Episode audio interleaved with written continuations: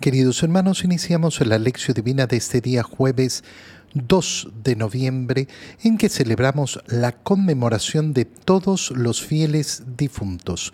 Por la señal de la Santa Cruz de nuestros enemigos, líbranos Señor Dios nuestro, en el nombre del Padre y del Hijo y del Espíritu Santo.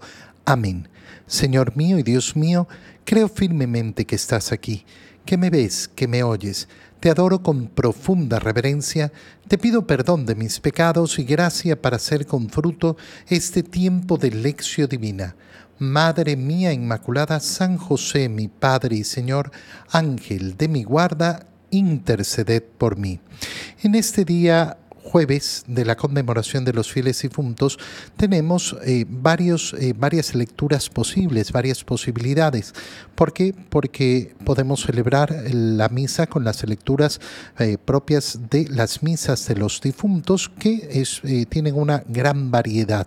Entonces vamos a hacer la lección divina con una de esas variedades que puede diferir de lo que vivamos en la Santa Misa, pero nos hace reflexionar sobre esa realidad que estamos celebrando hoy, que es esa conmemoración de los fieles difuntos, único día en el cual eh, legalmente los sacerdotes tienen permiso de celebrar hasta tres misas en el día.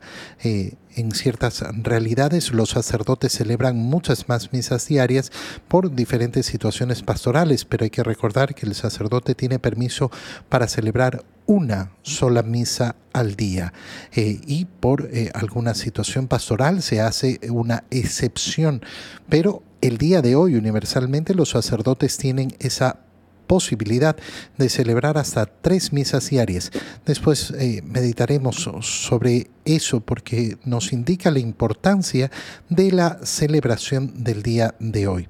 En la primera lectura de esta conmemoración de los fieles difuntos vamos a leer la carta a los romanos de San Pablo, capítulo 6, versículos 3 al 9. Hermanos, todos los que hemos sido incorporados a Cristo Jesús por medio del bautismo, hemos sido incorporados a Él en su muerte.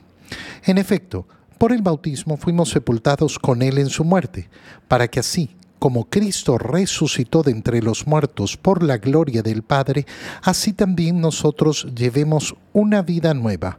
Porque si hemos estado íntimamente unidos a Él por una muerte semejante a la suya, también lo estaremos en su resurrección. Sabemos que nuestro hombre viejo fue crucificado con Cristo para que el cuerpo del pecado quedara destruido, a fin de que ya no sirvamos al pecado, pues el que ha muerto queda libre del pecado. Por lo tanto, si hemos muerto con Cristo, estamos seguros de que también viviremos con Él, pues sabemos que Cristo, una vez resucitado, de entre los muertos, ya no morirá nunca. La muerte ya no tiene dominio sobre él. Palabra de Dios. Al leer la carta a los romanos, que es justamente la eh, lectura que venimos haciendo en los últimos días, estamos en el capítulo 6, donde San Pablo aborda el tema de esa incorporación a Cristo y la participación en la muerte. Qué importante es darnos cuenta de la belleza de la celebración de estos dos días, que van juntos no por casualidad, sino que van juntos justamente para darnos a entender la profundidad de la comunión de los santos. El día de ayer, primero de noviembre, hemos celebrado la solemnidad de todos los santos. Hemos elevado en primer lugar nuestra acción de gracias a Dios por todos aquellos hermanos nuestros que peregrinaron por el mundo, pasaron por este mundo y llegaron a la victoria que anhelaban, que esperaban en Cristo, es decir, que han sido salvados, han alcanzado la visión beatífica de Dios. Y lo primero era esa acción de gracias. En segundo lugar, la petición. La petición a nuestros hermanos para que intercedan por nosotros eh, con, eh, eh, con su favor ante Dios, ya que están ya delante de Dios, son familia nuestra, son nuestros hermanos, pedimos su intercesión, pero también pedimos que nos sirvan de modelo, ejemplo, ¿Por qué? Porque ellos vivieron lo mismo que nosotros y lo lograron, consiguieron llegar a la meta, lograron la corona de la victoria. Maravillosa eh, maravillosa celebración, la de todos los santos. Y hoy día pasamos a esa conmemoración de los fieles difuntos, donde en primer lugar nos volvemos a alegrar. Aquel que vive la conmemoración de los fieles difuntos pensando que eh, es una fiesta triste, eh, una, una fiesta de amargura, bueno, no ha entendido lo que estamos celebrando.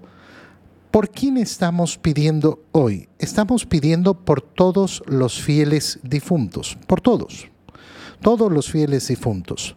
¿Por qué? Porque no sabemos quién está dónde, no sabemos cuál de nuestros hermanos difuntos eh, murió en la gracia de Dios o cuál no murió en la gracia de Dios. Y entonces pedimos por todos. Obviamente nuestra oración es efectiva solamente por aquellos que alcanzaron la victoria, igual que todos los santos. Los fieles difuntos por los cuales pedimos hoy son aquellas almas que están en el purgatorio. Eh, y pedimos que concluya ese tiempo de purificación para que alcancen esa visión beatífica que hemos celebrado el día de ayer. Intercedemos hoy por ellos. Ayer pedíamos por nosotros la intercesión de los santos y hoy como iglesia peregrina intercedemos por esa iglesia purgante. No pedimos por las almas condenadas porque sabemos perfectamente que no hay nada que hacer por las almas condenadas, pero a la vez yo no soy el que sabe dónde está un alma. Yo no sé si fulano o sutano están en el infierno, están en el purgatorio o están en el cielo. Y entonces rezamos por todos los fieles difuntos. Y esa oración de la iglesia peregrina es una oración preciosa, eh, de eh, gran, eh, gran profundidad. San Pablo, ¿cómo aborda el tema? Todos hemos sido incorporados a Cristo Jesús por medio del bautizo. Es decir, el modo en que enfrentamos la idea de la muerte es muy sencillo. En primer lugar, la muerte qué es? El inevitable. El inevitable. Todos tenemos que morir. No hay nadie que se vaya a salvar de la muerte. La muerte es consecuencia del pecado original. Y la salvación de ese pecado, la salvación que nos ha ofrecido Dios, ha consistido justamente en pasar por la muerte, no en saltarse la muerte, sino en vivir la muerte para llegar a la resurrección. El día en que nosotros hemos recibido nuestro bautismo, nos dice San Pablo, hemos sido incorporados en Él. Y todavía es más fuerte la expresión, incorporados a Él en su muerte. Es decir, hemos participado en el bautizo de la muerte de Cristo. ¿Qué significa? Significa que hemos sido asociados a su salvación, que esa salvación que Cristo nos ha ganado con su muerte en la cruz se ha hecho efectiva en el momento en que nosotros hemos sido bautizados. Por tanto, cada bautizado tiene que tenerlo claro, ya ha sido salvado. Ha sido salvado en el momento en que Cristo ha ofrecido su vida por nosotros en la cruz, pero ha sido salvado efectivamente en el momento de su bautizo. El resto de nuestra vida no es ganar la salvación, porque tú y yo no podemos hacer absolutamente nada para ganar la salvación. Si dependiera de mis capacidades para ganar la salvación, me quedo esperando toda la eternidad. Pero consiste en aceptar esa salvación, viviendo el amor a Dios, viviendo el amor al prójimo, viviendo el cumplimiento de sus mandatos, uniéndome cada vez más a mi Señor. Ese es, el, ese es el modo en que yo acepto y participo de esa salvación. Pero ya hemos sido salvados. Y en efecto, por este bautizo, dice San Pablo, fuimos sepultados como eh, con Cristo. ¿Para qué? Para que podamos participar de su resurrección. Si sabemos entender las palabras que está diciendo San Pablo, bueno, ¿qué es la muerte para mí? El inevitable, sí pero resulta que ese inevitable no tiene la última palabra, porque yo ya he sido incorporado en Cristo y voy a tener que pasar por la muerte, pero es para llegar a la resurrección. ¿Por qué? Porque creo en la salvación que me ofrece el Señor. Por eso, eh, por eso Cristo, que ha resucitado de entre los muertos por la gloria del Padre, eh, eh, permitirá que nosotros también lleguemos a una nueva vida. Si hemos estado unidos íntimamente a Él, por una muerte semejante a la suya, también lo estaremos en la resurrección. Eh, sabemos que nuestro hombre viejo ha muerto, es decir, se nos ofrecido, eh, se nos ha ofrecido la salvación.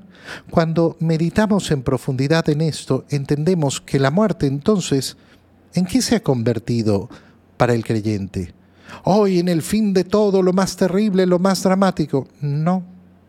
La muerte es la puerta que yo tengo que cruzar para llegar a la vida eterna. No hay otro modo de llegar. Yo no puedo entrar en el cuarto si no es por la puerta. Bueno, yo no puedo entrar en el reino de los cielos si no es atravesando la puerta de la muerte. ¿Y eso qué me permite? No eh, gustar de la muerte, porque a nadie le puede gustar la muerte. El culto a la muerte es un culto sumamente negativo, porque Dios es Dios de vivos.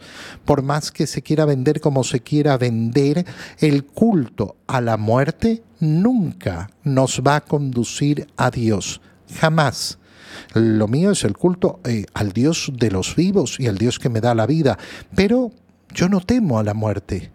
Y no temo a la muerte porque es inevitable y porque al final del día será la puerta, siempre y cuando procure vivir en esa unión con Cristo, siempre y cuando eh, procure efectivamente mantenerme en Él. Y fíjate cómo lo dice San Pablo. Entonces estamos seguros, seguros que también viviremos con Él pues sabemos que Cristo una vez resucitado de entre los muertos ya no morirá nunca. La muerte ya no tiene dominio sobre él. Ha sido vencida la muerte. Son palabras preciosas, son palabras bellísimas que nos dan ese aliento y que nos permiten hoy día recordar a todos nuestros fieles difuntos y pedir por ellos para que vivan efectivamente esa eh, alegría y esa gloria de la vida eterna. En el Evangelio, leemos el Evangelio de San Juan capítulo 6 versículos 37 al 40. En aquel tiempo Jesús dijo a la multitud, Todo aquel que me da el Padre viene hacia mí, y al que viene a mí yo no lo echaré fuera, porque he bajado del cielo no para hacer mi voluntad, sino la voluntad del que me envió.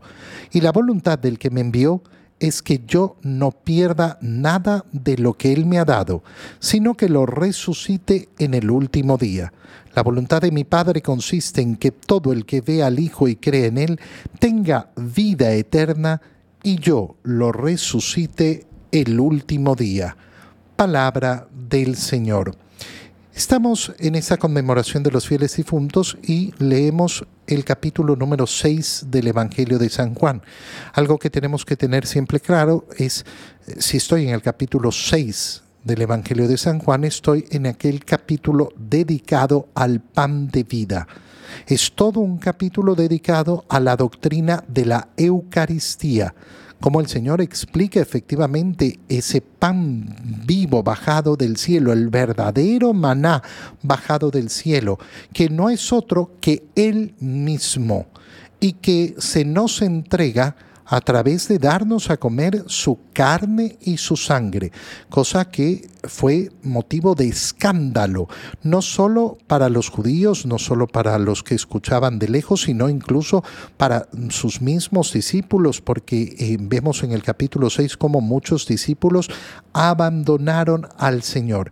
Eh, tomamos eh, tomamos pocos versículos de este capítulo 6, donde leemos efectivamente cuál es el producto que busca darnos el Señor a través de ese pan de vida. Y por eso nos dice, todo aquel que me da el Padre viene hacia mí.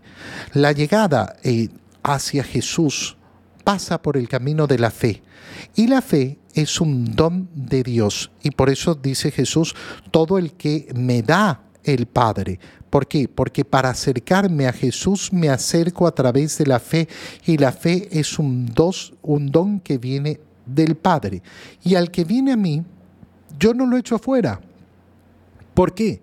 Porque he bajado para hacer la voluntad de aquel que me envió. ¿Y cuál es esa voluntad de que no pierda nada de lo que Él me ha dado, sino que lo resucite el último día? Esta es la misión de Cristo, no perder nada, sino llevarlo a la resurrección.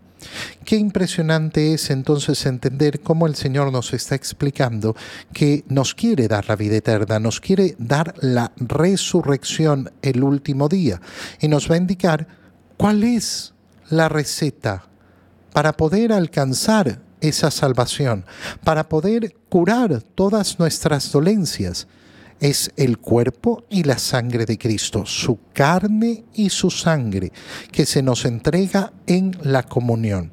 ¿Por qué es importante esto, eh, leer esto en esta conmemoración de los fieles difuntos? Porque reflexionamos sobre la muerte y obviamente queremos queremos mm, vivir la salvación que nos ofrece el Señor y que la muerte no signifique la última palabra en nosotros. Eh, sino que sea efectivamente lo que hemos hablado, esa puerta para llegar al cielo. Pues bien, esa puerta es abierta por la llave de la Eucaristía, del cuerpo y la sangre de Cristo. La receta para alcanzar la inmortalidad es la comunión. La receta para alcanzar la inmortalidad es la comunión. Por eso, no hay un tesoro más grande que tengamos en este mundo. Y por eso tenemos que desear efectivamente con eh, ardor en nuestro corazón la próxima comunión y siempre querer comulgar más y comulgar con la mayor frecuencia que podamos. Y tenemos que poner en nuestra oración recibir nuestra última comunión. Qué bonito es haberse preparado para recibir la primera comunión Qué lamentable es ver cuántos, cuántos, muchísimos, eh, su primera comunión se volvió su última comunión.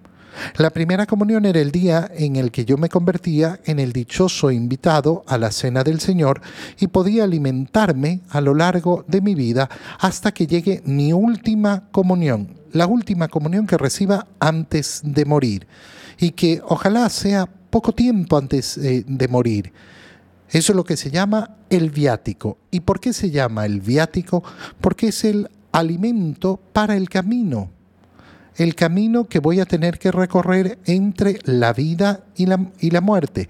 El camino que voy a tener que recorrer después de la muerte para llegar a la vida eterna que me ha ofrecido el Señor.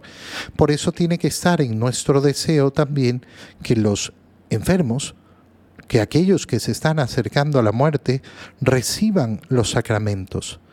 Qué profunda pena en el corazón cuando vemos que las familias se preocupan tanto, tanto, tanto de que eh, eh, mi familiar, mi mamá, mi papá, mi hermano, eh, ay, no, no se muera, no se muera, háganle todo lo posible. Y en el momento de la enfermedad no se preocupen de que reciban los sacramentos de la salvación. Preocuparse por la salud física, importantísimo. Claro, hay que hacer todo lo que eh, eh, sea necesario hacer siempre y cuando entre dentro de los parámetros, eh, de los parámetros lógicos, de los parámetros normales. Pero además, preocuparse efectivamente por esa, por esa salvación, por esa salud espiritual que no podemos en ningún momento dejar de lado, que no podemos en ningún momento dejar de lado. Cuando eh, nosotros eh, entendemos, entendemos en profundidad esto, oye, ¿con cuánta libertad se vive? ¿Por qué? Porque entonces vivimos creyendo eh, en la palabra del Señor. ¿Cuál es la voluntad de Dios para mí? No es que no muere, que no muera, sino que la voluntad del Padre consiste en que todo el que vea al Hijo y cree en Él tenga vida eterna y yo lo resucite el último día. Esto es ¿Esto es lo que quiere Dios para nosotros? Bueno, tenemos que preguntarnos si esto es lo que queremos nosotros para nosotros mismos. Si esto es lo que yo quiero para mí. Si el mayor anhelo de mi corazón es este. unirme a la voluntad de Dios. Yo quiero hacer la voluntad de Dios. Bueno, la voluntad de Dios es que aquel que crea en el Hijo tenga vida eterna para que Él lo resucite el último día. Te doy gracias, Dios mío, por los buenos propósitos, afectos e inspiraciones que me has comunicado en este tiempo de lección divina. Te pido ayuda para ponerlos por obra. Madre mía Inmaculada, San José, mi Padre y Señor, Ángel de mi guarda, interceded por mí. María, Madre de la Iglesia, ruega por nosotros, queridos hermanos, reciban mi bendición en este día en el nombre del Padre y del Hijo y del Espíritu Santo. Amén. Que todos los fieles difuntos descansen en paz. Amén. Un feliz día para todos.